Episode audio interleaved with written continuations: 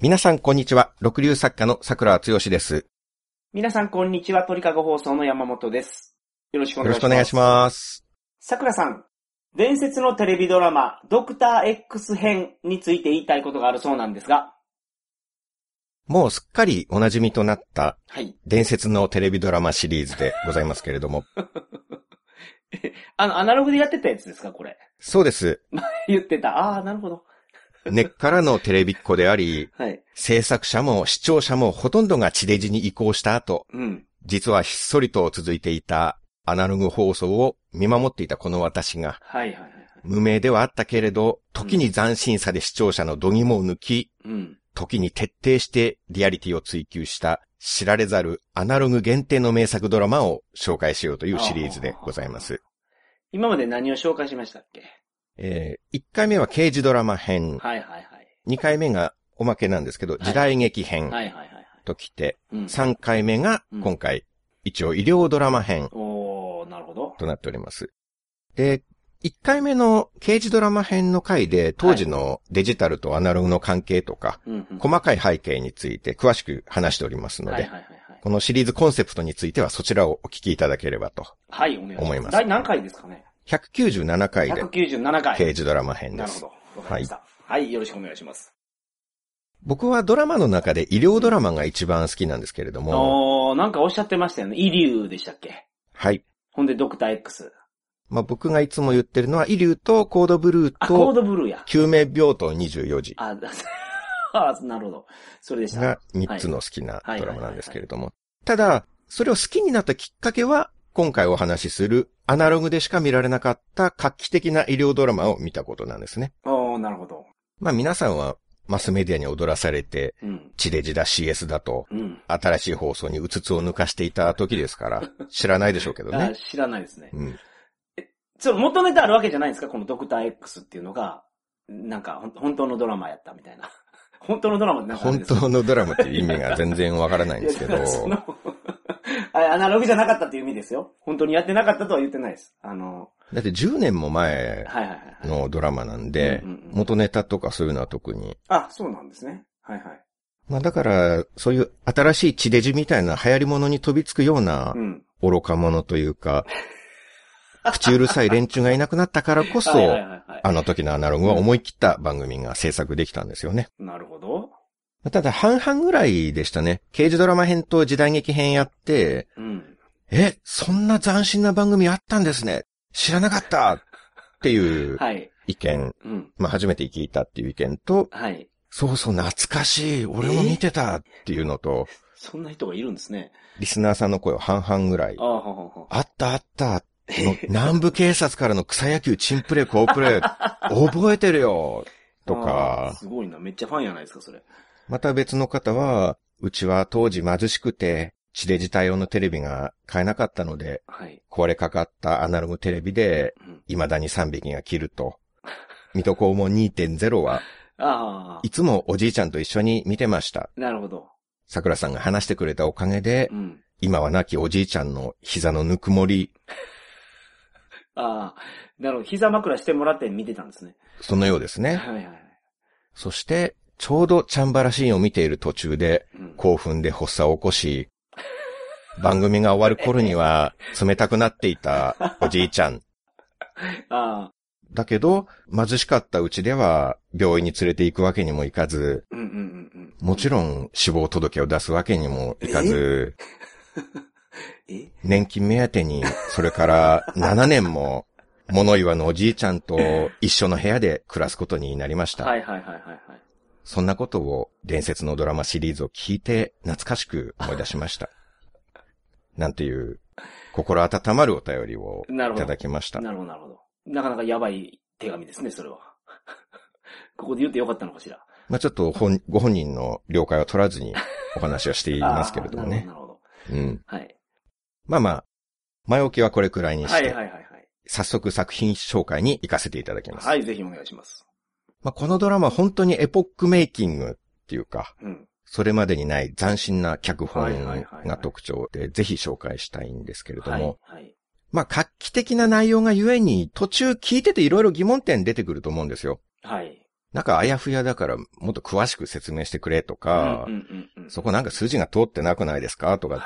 出てくると思うんですけど、質問は合計3回までということで、お願いできればなってちょっとああ、思っております。そうなんですか。4回目以降は1回1000円いただく形に しようかなってちょっと検討していますああ、ね。なるほど。うん、まあ、まだ決定ではないですね。検討してるレベルで。一応、ははいいはい、様子を見ながらうんとは思ってますよ。なるほど、なるほど。まあでも皆さんね、なんと言っても山本さんは優しい方なんで、はい。二児の父ですから、はい。人の親たるものを一緒に番組をやってるパートナーを助けこそすれ、追い込むような質問はしないでしょう。はいはいはいはいはいなるほど。親ってそういうものですからね。はい。番組パートナーを意地悪質問で追い込んでいくような姿をお子さんに見せられないですからね。意地悪質問する気ないんですよ。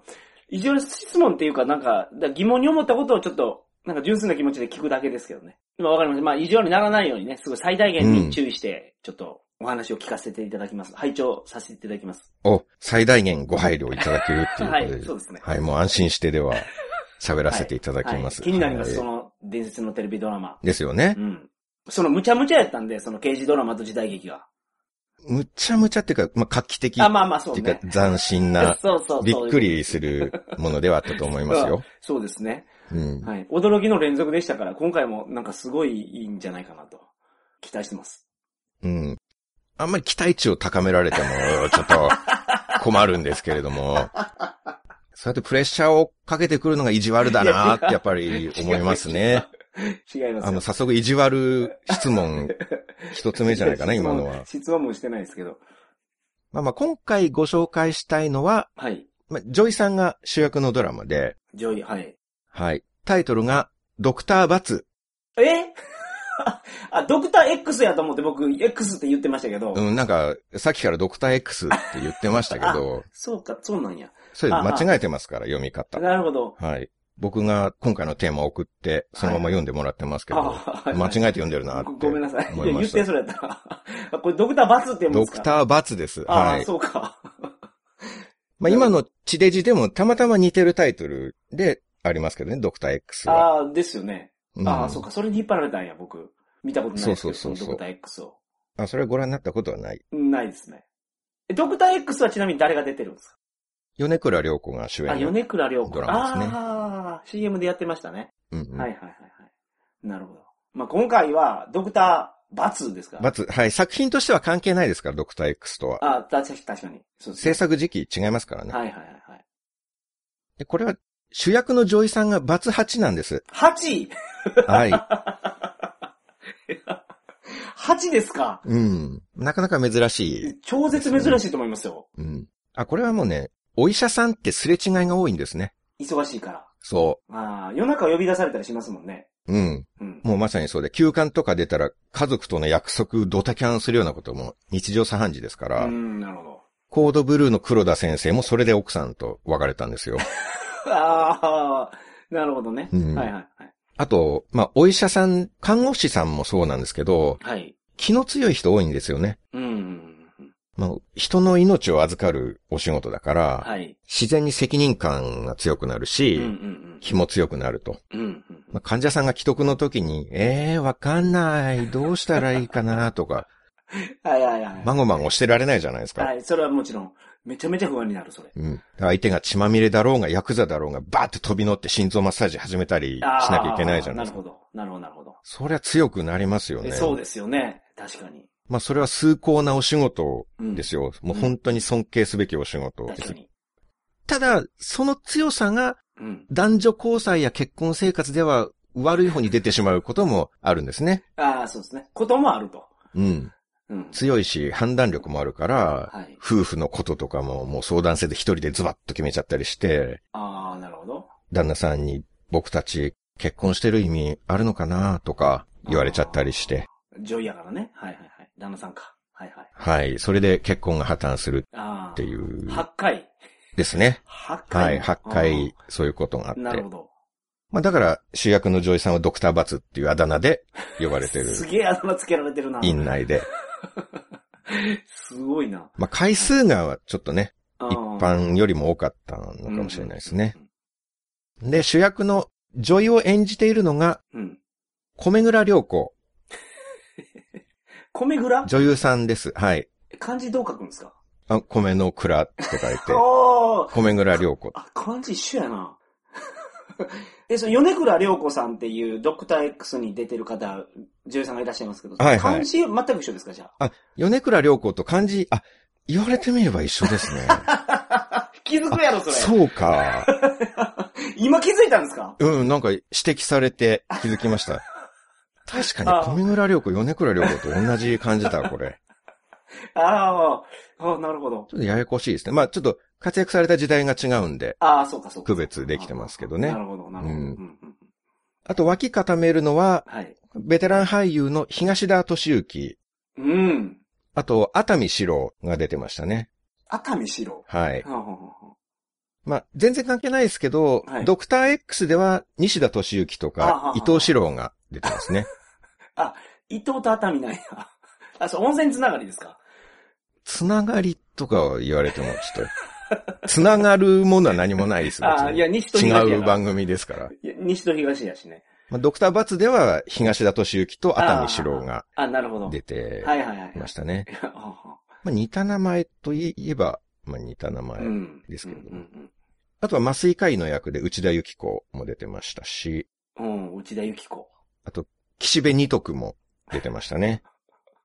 あ あ。ああ、なるほど。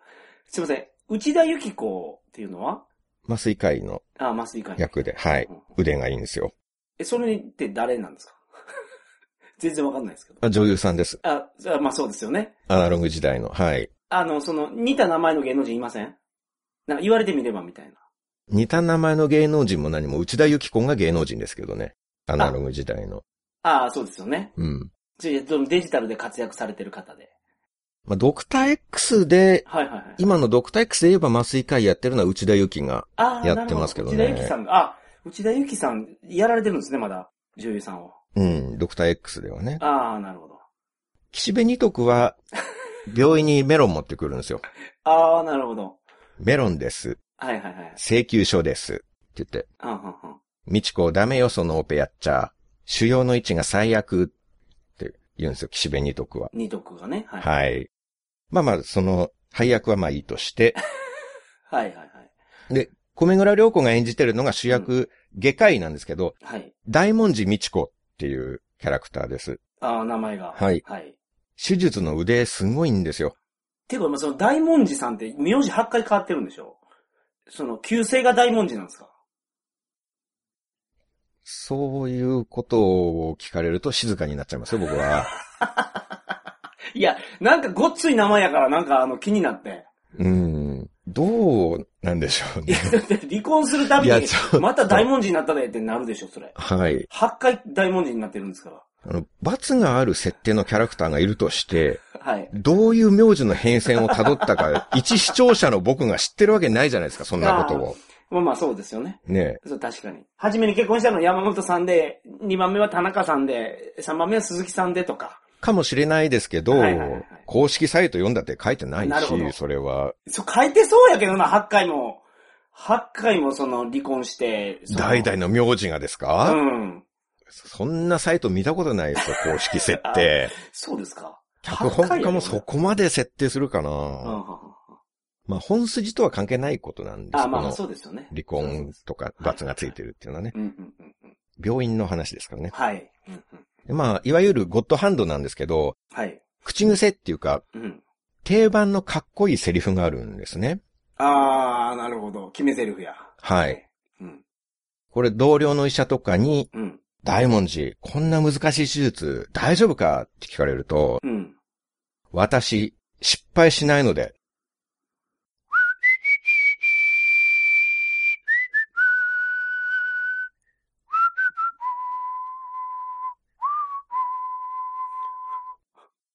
っていう。いや、その待って。口笛吹くんですか？それ。大文字さんは。あこれは、かっこいいシーンでこの BGM が流れるんですよ。ああ、そういうことか。BGM をやってくれただけなんですね。はい。あ、じゃあ決め台詞は私失敗しないんでっていう。そうです。ああ、なるほど。うんうんうん。これ聞いたことはないですか？ナイス。あ、これがないんですね。まさかの。ないですね。え、それ誰が言って、なんか他に言ってる人います？それ。ドクター X は、うん。大門みち子が言ってますね。うん、うん、うん。私、失敗しないので、って言って、ああ、いや、ドクター X でも言ってるんや、それを。言ってますね。あはあ、なるほど。BGM は？BGM も同じやつ使ってますね。ドクターバツのサントラを使ってるのかもしれない。マジで？マジですか、それ？ああ、すごいな、それ。このセリフが僕は聞いて衝撃的っていうか、はい。常識を覆されたセリフなんですよね。うん、うん、うんうん。僕は人間なら誰でも、どんな優秀な人間にも失敗はあると思ってたんです。あ。人間は過ちを犯す生き物であると。はい。はい。で、それを人の体とか病気っていう複雑極まりないものを相手にしているお医者さんが、うん。私失敗しないのでって断言する。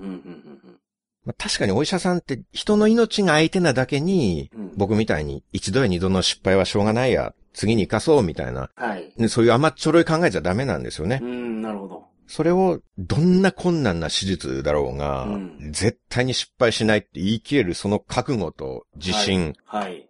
かっこいいな。って思ってまあ、結婚生活にはたびたび失敗してますけれども、うん。まあそれは別として、あははは。この手術に関してはもう絶対の自信を持って、なるほど。私失敗しないので素晴らしい。言い切る。うん。で実際、第1回、2回、3回、4回と全く危なげなく、はい。連続で盲腸の手術を盲腸？成功させてるんですよ。盲腸なんですか？その、なんか、重たそうな病気じゃないんや。まあ、ほとんど盲腸の。あ、そうなんや。う んまあ、そうです。1回から4回までは盲腸でしたね。ああ、うん。え、その盲腸一人の患者を4回引きずったんですか？いや、違う患者さんですよ。盲盲腸の患者がバンバン来るの？はい。ああ、まあ、病院ってそんなもんなのか。引きずらん、だってはい失敗しないんですから、大文字は。ああ、はだから、1回終わったら次はもう違う患者さんですよ、当然。あ、ああ、そうかそうかそうか。同じ患者さん4回だったら手術失敗してるってことになりますからね。ああ、そういうことなんや。うん、うん、うん。でも有言実行はいはい。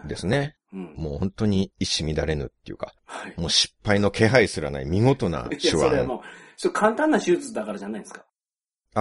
えっと、5回目は違いました。ああ、5回目は痔の日帰り手術を、何かそれ？すいません。その方何かのお医者さんですか？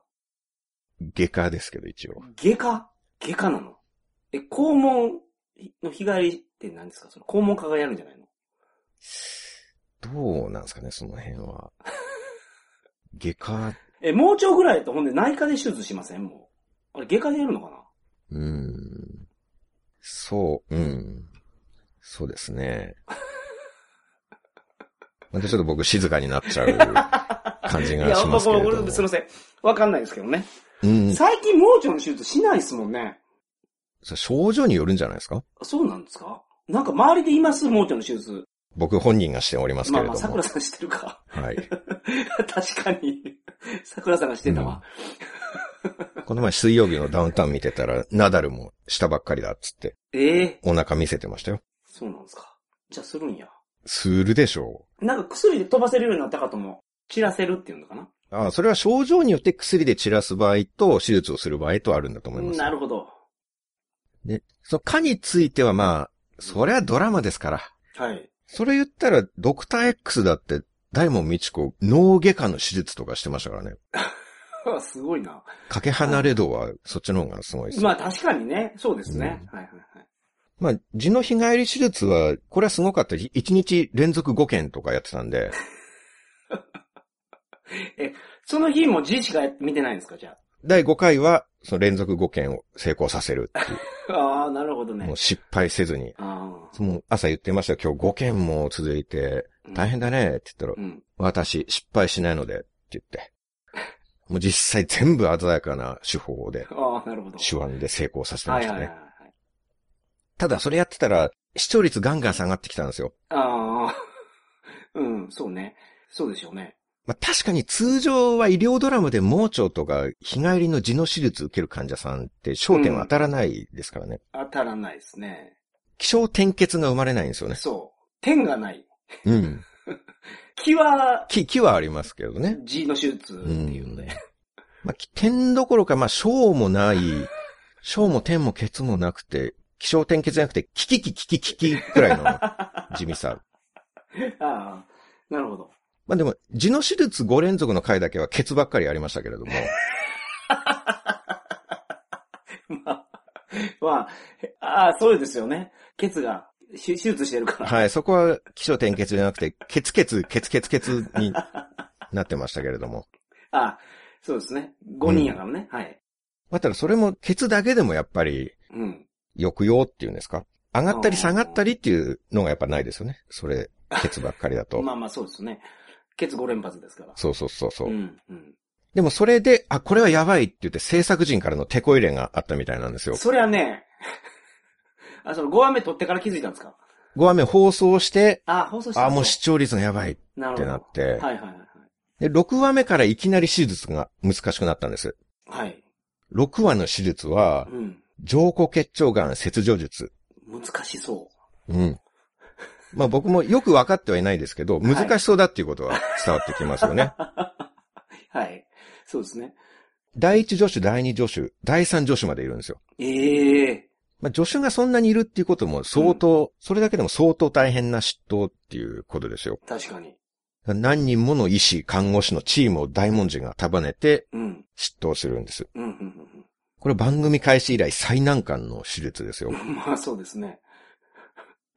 さすがに今回はあのセリフ出ないなって思ったんです。はいはいはい。このレベルの手術で絶対っていうのはないじゃないですか。で、見てると、オペ室の前で、大文字が手をゴシゴシ洗って準備してる時うんに、はい。病院長の熱海四郎が来て、はいはい。大文字くん、この患者さんは理事長のご友人で VIP だからね、ほうほうほしっかり頼むよ。う。うん、うん。ですると大文字が振り返って、うん。院長、私、失敗しないので、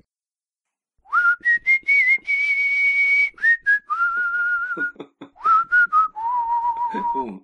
口笛うまいな、やっぱり。これ BGM ですからね。はいはいはいはい。ああ、なるほどなるほど。はい。あ、言ったって、か。っこいいって、はいはい。震えましたね。ああ、なるほど。あ、こんなに難しい手術やのに、そう。失敗しない言ってるから。彼女には手術に大きいも小さいもないんですね。うん、うん、うん。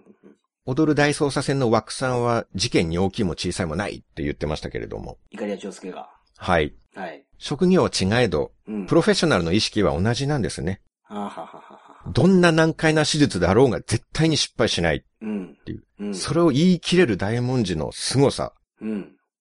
まあでも、見てる方もドキドキなんですよ。はい。そこまで言い切ったからには失敗したら大恥ですよ。まあね、はい。恥だけじゃない。患者さんの命がかかってるわけですからね。まあそうですね。はい。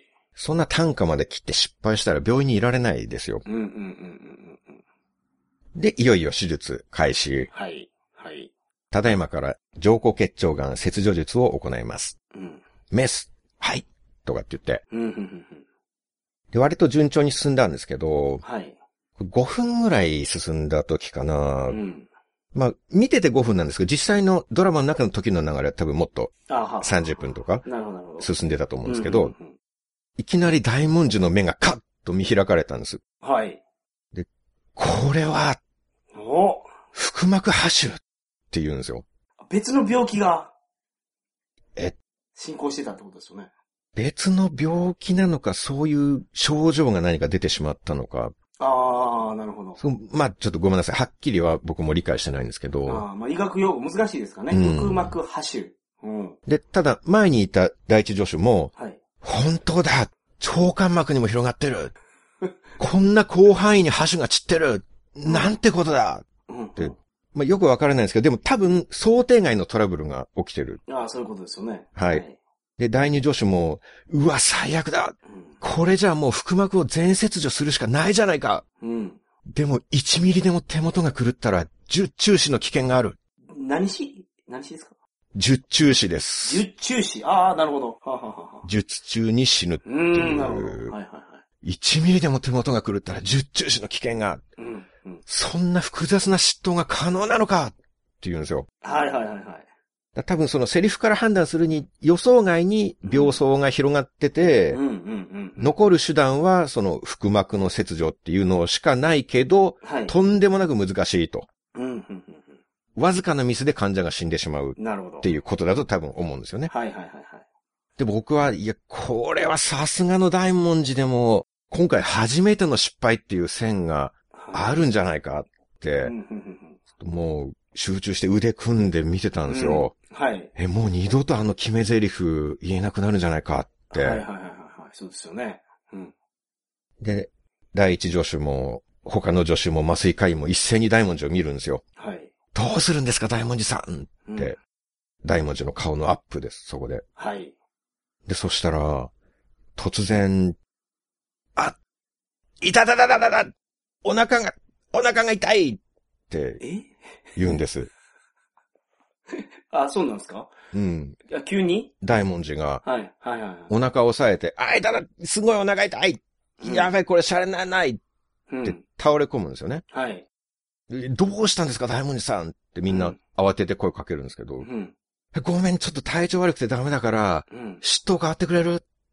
え？はい、じゃあ嫉妬医交代第一助手、腹膜の切除やってって言ってはいはいはいはい。言うんですよ。はい。で、混乱するじゃないですか。うんうん。現場はね。何が何だか分からなくなってはいはいはい。ますけど。。はい。まあでも目の前に開胸して、うん。お腹ばっくり開いてる患者さんがいるんですよ。それやばい。はい。誰かが続けなきゃいけないうんじゃないですか。いやもう仕方ないから第一助手が腹膜の切除を引き継いだんですよ。うん。はい。けどそんな急に言われたって無理ですよ。うん。まあ、女子やからね。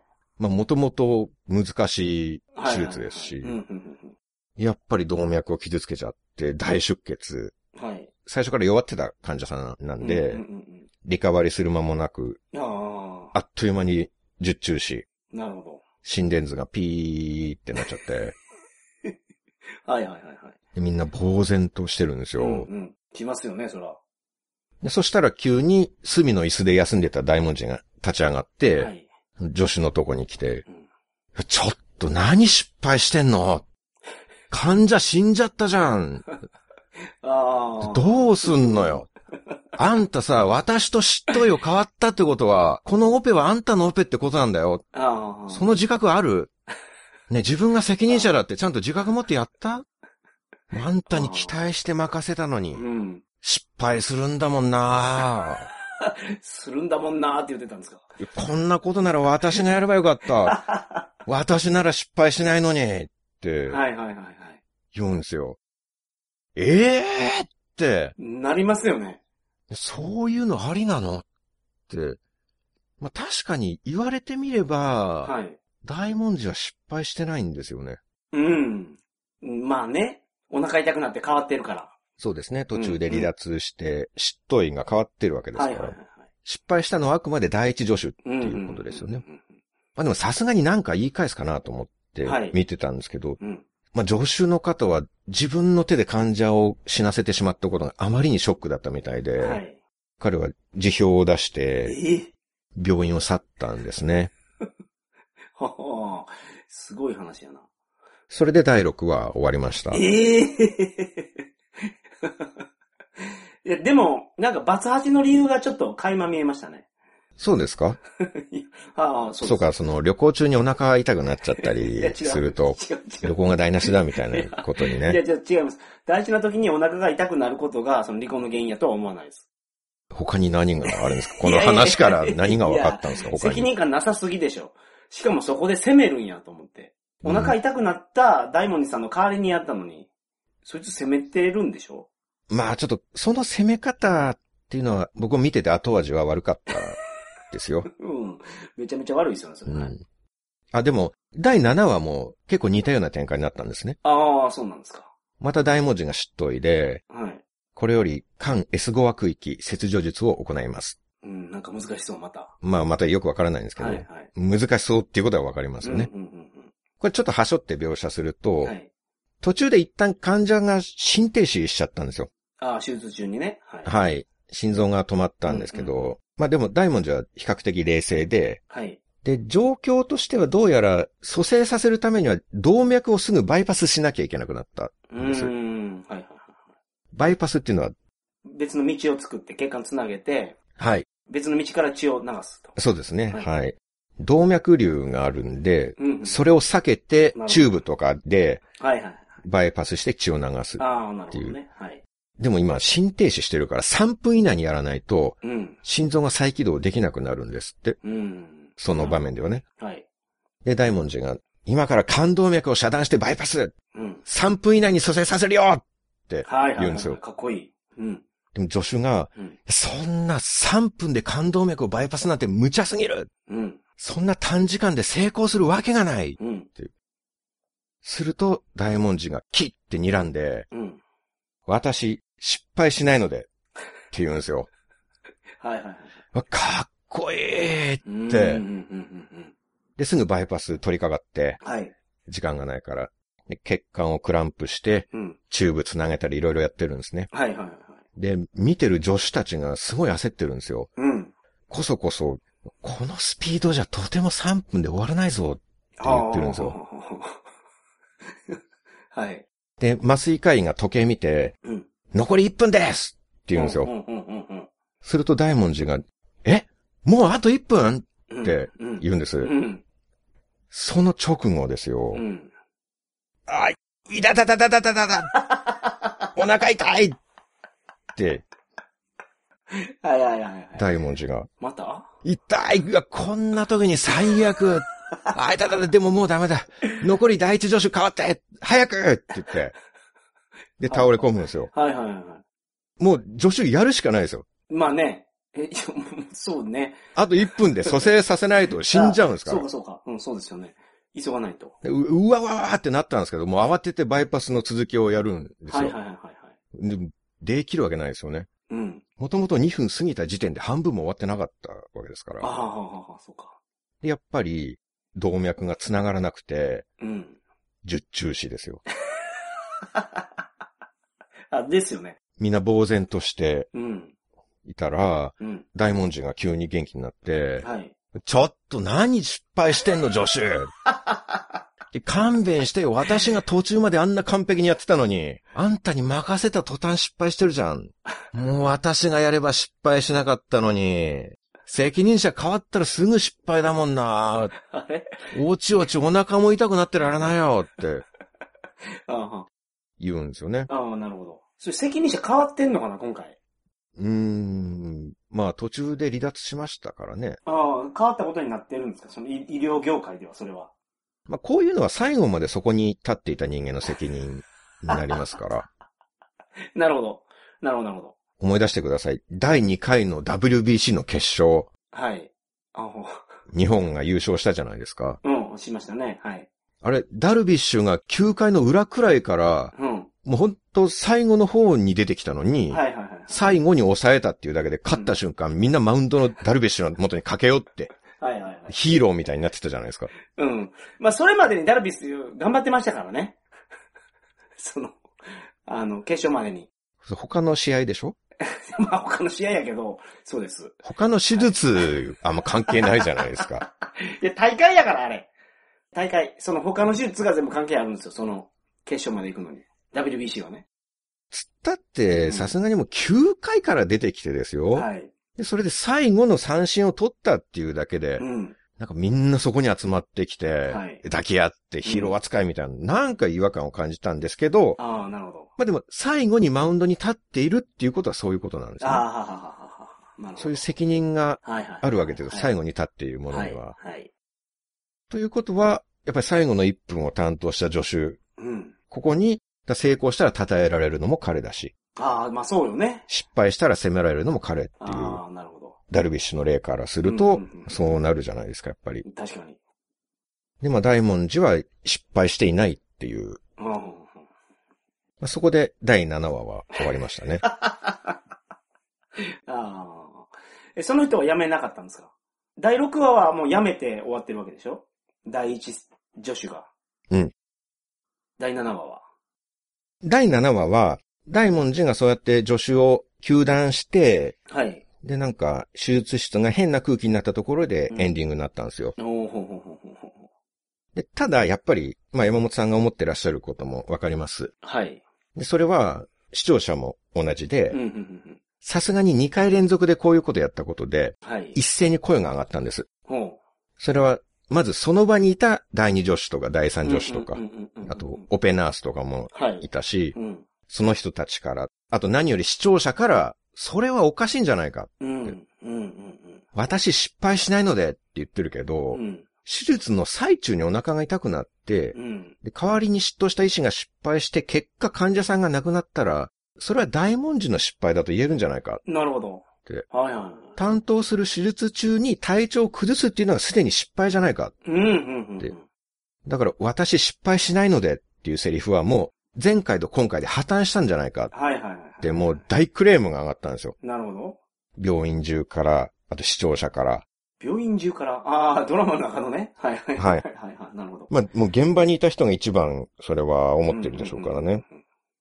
でさすがにこれは上層部も看過できないっていうことになって、うん。うん。病院の経営陣がうん。大文字を左門委員会にかけることになったんですよ。おー、なるほど。首にするかどうかを話し合う会議。うん。まあ裁判みたいなものですかね。はい。会社の。そのだだっ広い会議室で、うん。前方の長机に理事長を真ん中にして、はいはいはい。理事、病院長、医局長とかうん、偉い人たちがずらーっと並んで、その前に大文字が立ってるんですよ。はいはいはい。いや、これは大変なことになったなうんぁ、と、番組始まって以来最大のピンチですよ。はいはいはい。もう見ててハラハラドキドキ、うん。うん。ジェットコースターのような展開だって。あは。なるほど。この辺からジェットコースタードラマとして、ええ それ、桜さんだけの感想じゃないですか？そのジェットコースターっていうのは。みんなジェットコースターやと思ったんや。そうです。あの、もう誰も愛さないと、うんドクターバツがもうジェットコースタードラマの双璧として呼ばれるようになりましたね。このあたりから。なるほど。本当にすごいじゃないですか、展開が。うん、確かに。上がったと思ったら急降下みたいな。うん、うん、うん、うん。でもハラハラしながら見てて、はい。サモン委員会は理事が進行役をやってたんですね。うん、うん、うんで、その理事が意地悪そうに大文字に質問するんですようん。。はい。大文字くん、君は私失敗しないのでといううん、決め台詞をいつも言っているが、うん。なんでも第6話の腹膜ハーシュの切除、第6話って言うんですね。まあ、わかりやすいね。言わかりやすいってましたね。はいうんそれから第7話のうん、冠動脈バイパス手術う。ん、これは君が途中で体調を崩し、うん。執刀医を変わった結果、2例とも患者が死亡したそうだな。うん、うん、しかも1例は VIP の患者だ。うん。うん。だから実質3人分の患者が死亡していることになる。ええ どういう理屈それ？まあ、VIP の命は普通の患者2人分っていうことになるそうですね。あ、病院ではね。はい。うんその病院の規則ではそうなってるみたいですね。これは手術としては明らかに失敗だろう。うん。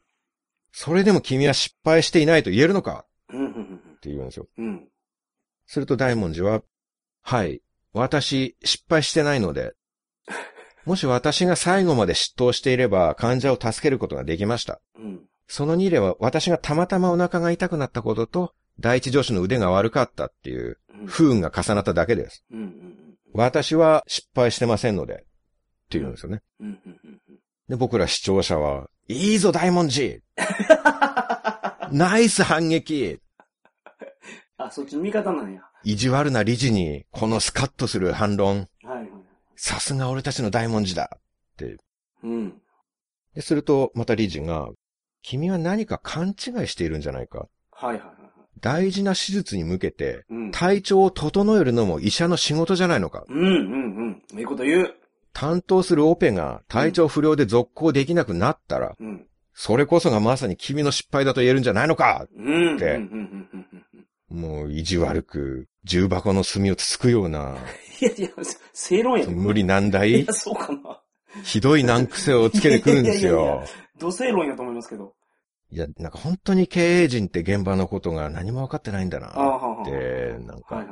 白い巨頭の恐ろしさっていうか、医局の権力争い、大学病院の闇の部分をまざまざと見せつけられた気分になりそんなましたよ。とこ出てました、今。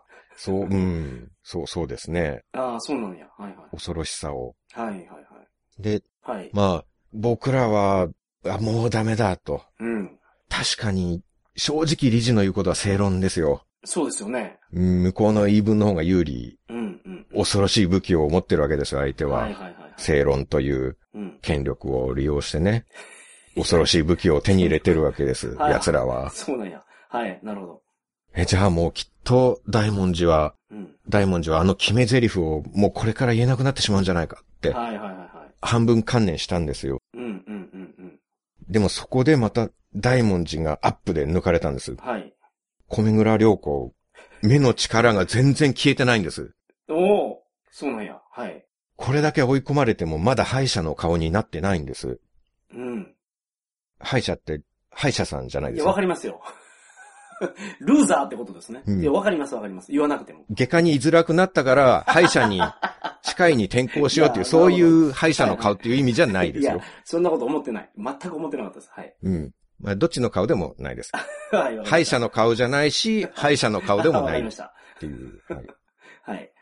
そこからの大文字のスピーチがうん。医療ドラマの歴史に残るシーンなんですよ。おー、なるほど。今でも懐かしのアナログドラマ特集みたいな番組では必ずこのシーンがもう感動の名シーンとして放送されるくらいなるほど。語り継がれるシーンなんですはいよね。はいはいはい。大文字がまた切って睨み返して言うんですよ。うん。お言葉ですが理事。あなたは体調不良で仕事ができないことを失敗だとお考えになるんですか？うん。ではお尋ねします。この病院には病気や怪我で入院されている患者さんがいっぱいいますよね。うんその患者さんたちは全員失敗している人なんですか？彼ら彼女らが体調を崩したのは本人の失敗だって言うんですか？はい。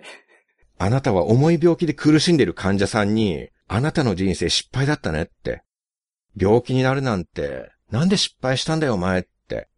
そう言うんですか？おーなるほど。どの患者さんだって、なりたくて病気になってる人なんて、一人もいないんですよ。医療従事者として恥を知りなさいおー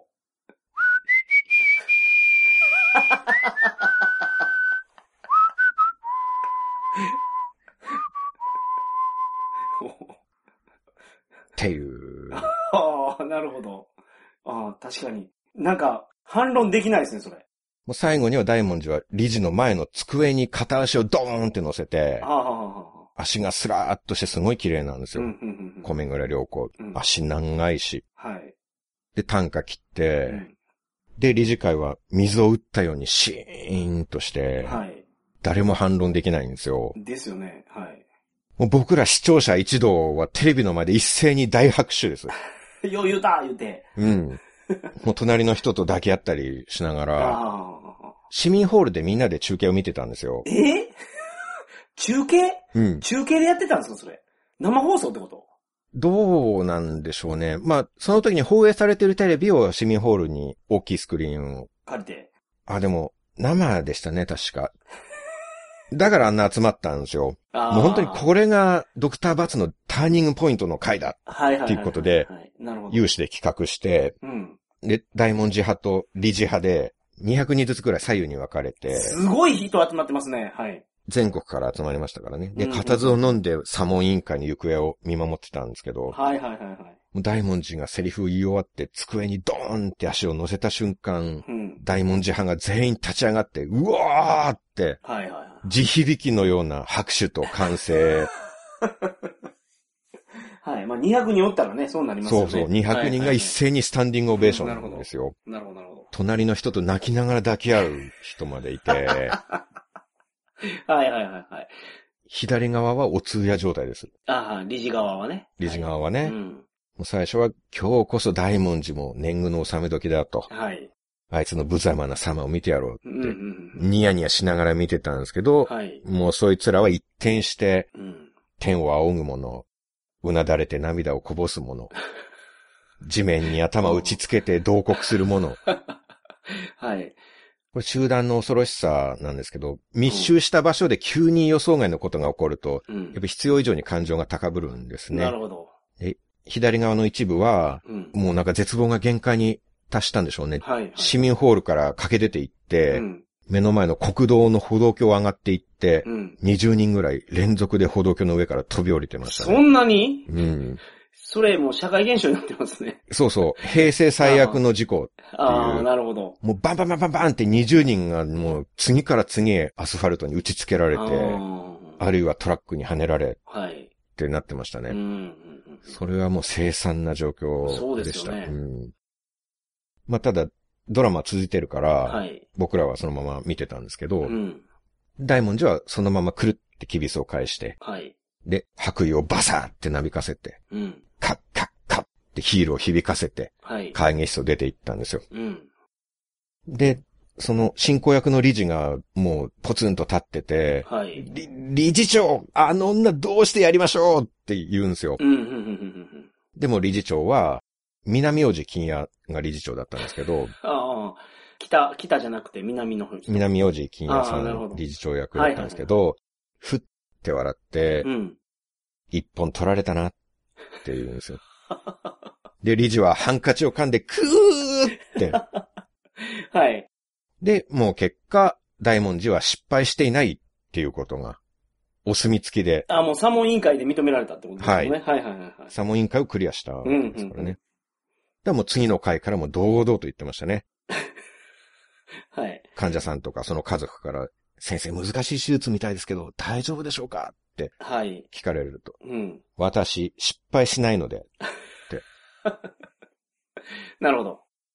ただ、やっぱりいざという時、特に想定外のトラブルとかが起きた時はお腹痛くなっちゃうんですよね。ああ、はははイダダダダって言い出して、はい。助手ちょっと続きやってって押し付けちゃううん。で、うんまあ患者さんはよく十中視してました。ああ、あ、それは起こるんや。まあまあ、病院の責任ってことですね、それは。それは、うん、結果的にはちょっと残念なことにはなりますけど、確かに。失敗したかどうかっていう視点で言うと大文字はやっぱああ、まあそこが大事やからね。セリフ通りね。はいはいはいはいはいうん。うん。このセリフを守るっていうのが一番大事なところです。このドラマの。ああ、なるほど。コンセプト。そはい。う。まあでも本人的にはさすがに最終は近くになって、うん。理事長のお墨付きはあるとはいえ、病院内で後ろ指さされることが多くなったみたいなんですねそ。りゃそうですよね。はいはいはいはい。で、本人もちょっとやばいなって思ったんでしょうね。うん最後の1話2話くらいは、うん。まあ控えめっていうか言い方がちょっと変わってたんです。はい。先生、大丈夫でしょうか？うんって聞かれると、うん。私、失敗しないとは言い切れないので、失敗するやないですか、それ。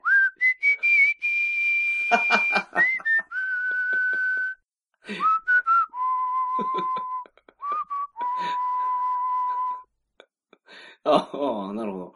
それ失敗しそうですね。まあ、わずかな可能性を残したんですね、本人的に。ああ、なるほど。絶対っていうのはないんだよっていうことを学んだのかもしれないですね。なるほど。まあでもそうすると、毎回担当医変えてくださいっていう話になっちゃったんですよね。なりますよね。うん。そりゃ。失敗しないとは言い切れないって言ってる先生に命を託したくないうん。ですからねう。んうんうん。だって盲腸とか痔の日帰り手術の時も言ってましたからね。いや、ごめんなさい。その最終話ぐらいでまた盲腸の患者を見るんですか？痔の被害手術の患者とか。だから、まず難解な手術の時には、はいなんて言うんでしょう、術前、術前カンファレンスとかなんかそういうのがあって、はいはいはい。お話しすると、うん。なんか家族の方は心配じゃないですか。うん。先生、難しい手術って聞きましたけど、正宏は大丈夫でしょうか？はい。で聞かれて、私、失敗しないとは言い切れないので、って。担当変えてくださいって言われちゃうんで、もう難しい手術回ってこなくなったんですよ。なるほど。で、だんだんもう簡単なやつ。短時間でできるみたはいいはいな、はい。日帰り手術ですもんね。ね。はいはいはい。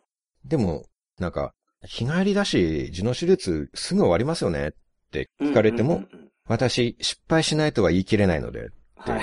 言うんですよ。はい。でも、この医者大丈夫かってやっぱみんな思いますよ思うね。んですよね。だかはいはいはいはい。らそれすらできなくなったんです。え？えその、日帰りの痔の手術すらやらせてくれなかったんですか？うん、もうみんな変えてくれ変えてくれって、はい。他の先生にしてくれって最後の2話は、ど。うん。手術シーンはもうなかったです。はいはい。医局でカルテ整理をずっとしてましたね。ああ、なるほど。本当にジェットコースターのような ドラマだったなって、その落ちぶれっぷりが。ケツまでね、はいはいはいはい。見て、うん。起伏がすごかったなって、展開がもう、上がったと思ったら下がっって上がって下がってってうん、うん、うん本当にもう感情が揺さぶられるドラマでしたうん。。ああ、見たことないなってこんなドラマえ、。ないっすね。というワンクールの ドラマでしたああー、ね。そうか。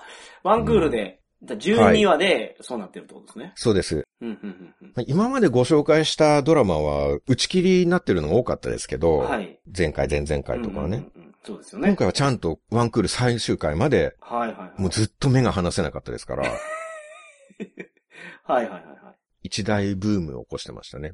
い。知らないですけどね、このドクターバツ、僕は。まあね、うん地デジに、あそうか、アナログ見てなかったから。はいそうかそうか地デジにうつつを抜かしていた、あ、ごめんなさい。流行り物に行っていた、あ、そういう前提がありましたね、そういう。流行り物に飛びつく愚か者たちは知らないでしょうけれどもね。はい。あそうですね、はい。っていう感じでございまして。あははは。今回、本当は伝説のテレビドラマ、医療ドラマ編だったんですよ。あ、もともと最初の予定ははい。医療ドラマ編としていろいろエピソードをうん。日々ストックしてたんですけど、はい。刑事ドラマもそうだったんですけど、一つの番組の話するだけで原稿がすごい分量になってしまっなたんですよ。るほど。医療ドラマ好きやから。そうですねうん。で残りまだたくさんあるんですよね。残りエピソード。他の番組のエピソードがね。あ、ドクターバツ以外に。はい、他の番組がね。で今回は急遽ドクター抜編ということで、はいはいはいはい。だけにして、うん。また別の回で医療ドラマ編っていうのをお話ししたいと思っております。ココードレッドとか、コードイエローとか、そういうやつですか？そんな単純なタイトルはつかないな。ごめんなさい。あ、そうですか。失礼しました。うん、コードコバルトブルーとかですか？あ、うん。で、そう、でそういう一つ一つの提案が僕の選択肢を狭めていくっていう こと分かっていないですね。その、やっぱ意地の悪さが出ていますいね。やいやいやいやごめんなさい。そんなつもりなかった一個。一個選択肢が消えていくええわけですから。選択肢っていうあったやつでしょこれ本当は。もうすでに放映されてるもちろんもちろん、はいはい。もちろんあったけど。あ はい。レッドとイエロー、コバルトブルー消えちゃったじゃないですか、これで。あと何ですか？ブラックですか？残ってるのは。あホワイト？ブラックもホワイトもあります。うんグリーンもありますわ。で、こういう話しちゃうともう色はもう使えなくなるんですよ。これ違う色持ってきたところで、うん。コードブラウンにしたところで、はいはいはい。あの時言ってたじゃん、それってなっちゃうから。ああ、なるほど。まあ違うやつにします。しますっていうかな。違う番組名でしたよ。ああ、まあそうですね。はい。ドクター X は見たことはないんですね、山本さんうは。ーん。けど、米倉涼子が白衣着て、うん。なんか気の強そうな顔で廊下歩いてる CM は見たことあります。あれ、ドクター X なんじゃないかな。そうですね。うんそういう感じですね。だから、もうちょっとマニアックなネタも考えてたんですよね。はい。ただ、見てる人にしかわからないなっうん。ていう。他にもセリフあるんですよ。はい。よく言う。いたしません。とか。ほうほうほうそれ、医師免許なくてもできますよね。っていうのがあるんですよ。はいはいはいはいはい。もう腕がすごいから、うん。雑用とか一切やらないんですよ。ああ、なるほど。もともとそういう契約で、契約書交わして働いてるから、はいはいはい。医師免許がなくてもできる作業は一切しない。でもなるほど。契約書に書いてあるんですよ。はいはいはい。教授の論文のお手伝いとか、はい。お偉いさんとの会食とか。させられそうになると、それ、医師免許なくてもできますよねって言って。断るんですよ。はいはいだからまあ、ドクターバツも医師免許がなくてもできることは一切しない。はい。はいはいはいエレベーターのボタンとか絶対押さないんですよ。はい。医師免許なくてもできるから。そう。ああ、誰だってできるからね。はいはいはい。全然行きたい階にたどり着けないんですよ。不便じゃないそれ。そうですね。誰か乗ってくるまで待たないといけない。めちゃくちゃ不便やね。誰か乗ってきたら押せって言って。ああ、なるほど。あ、押してもらうんですね。そうですね。3階押してもらいますって。うん。うん。まあもうちょっと傲慢な言い方はしますけどね。ああ、はあはあ。もうなんか、聞いてくる、向こうから。うん。ああ、ドクターバツさん、何回行かれますか？もうみんな知ってるから。あ、押さないって。そうそうそう。ああ、なるほど。私が押してあげないとこの人ずっとエレベーターの中にいるからっていう。周知されてるから、ん、聞いて押すんですよ。うん。うん。まああと、通勤もしないですね。え通勤、医師免許なくても通勤できるじゃないですか。はいはいはい。できますね。それ、医師免許なくてもできますよねって言って、通勤もしないです。住んでるんですか？病院に。家にいますね。え？家にいる？はいはい。うん。着替えもしないですよ。ほうほうほうほ服も着ないです。え？えっと、全然想像つかなくなってきた。服を着るなんて医師免許なくてもできるじゃないああ、ですか。なるほど。確かに。そうすると結局、この人は仕事にも行かずずっと全裸で家にいるっていう ことになるんですよね。はい医。師免許なくてもできることをできますからね。はい全。部拒否していると。っうんうんうんうん。ていうようなことをちょっと考えたんですけど、はい。話が全然進まなくなるという。そうすると。それだとすると、うん。まあそうですよね。手術の話一切出てこなくなる。はい。まあ、あとはドクター X を見てないとあんまり響かないかなと思ってなる。ほでこれは話すのやめよう。ど。はい。話しましたけどね、最後に。はい。もったいなかったね、ちょっとね。はい。はい。はい。ということでなるほど。ございます。はい。どうでしょう？ドクター X 見てみようみたいな感じにはなりましたか？いや、僕、ちょまあ、関係はないんですけどね、ドクターバツと。ああ、あ、ドドクター X の方か。あセリフ回しとか、はいはいはい。出てる役者さんとか俳優さん、うんうんうん女優さんとかも、うん割と似た名前の方いるから、はい。雰囲気は味わえると思うんですけど、ああ、なるほど。今やってるんですか？ドクター X は今やってますね。あ、やってるんや。うん。なるほど。何曜日ですか？それは知らん。なんで？月曜日かな。それは、それなんで知らないですか？ネットフリックスで私見ております。ああ、なるほど。だから山本さんも見れますよ、ネットフリックスで。だって第1シーズンから見れるんだから。ああ、そうか。まあ、結構雰囲気似てます。だって、私失敗しないのでっていう、はいもうメインの、メインコンセプトが同じなんですから。ああ、なるほど。ドクターバツ聞いて、ドクター X 見たいなっていう気にはなりましたか？うん。そうですね。なってませんね。なってませんっていう言霊を込めて今、そうですねって言いましたよね。あそうですか。ここまで話してもい、や、ちょ、ドクターバツやから、今回の話は。うん。ドクターバツは見たいっていう。ドクターバツは、そうですね。そこまでやったら見てみたいですね。ああ、そうか。はい。まあもう見れないですからね。ああ、そうか、そうか。そそれは選ばれた人間だけがうん、、うん、うん。腹水本に帰らずって言ってね、あ過ぎ去ったこと後から悔いても、もう遅いよっていうあ、ああ、はい。ことを、地デジに切り替えた人たちはそれを食いながら 生きていってください。ああ、なるほど。なるほど、なるほど。ちなみに時代劇編はおまけ放送17巻に入ってますので、はい。ぜひそちらそうですね。評判が良かった回です。よろしくお願いします。よろしくお願いします。では、今回は満足しました。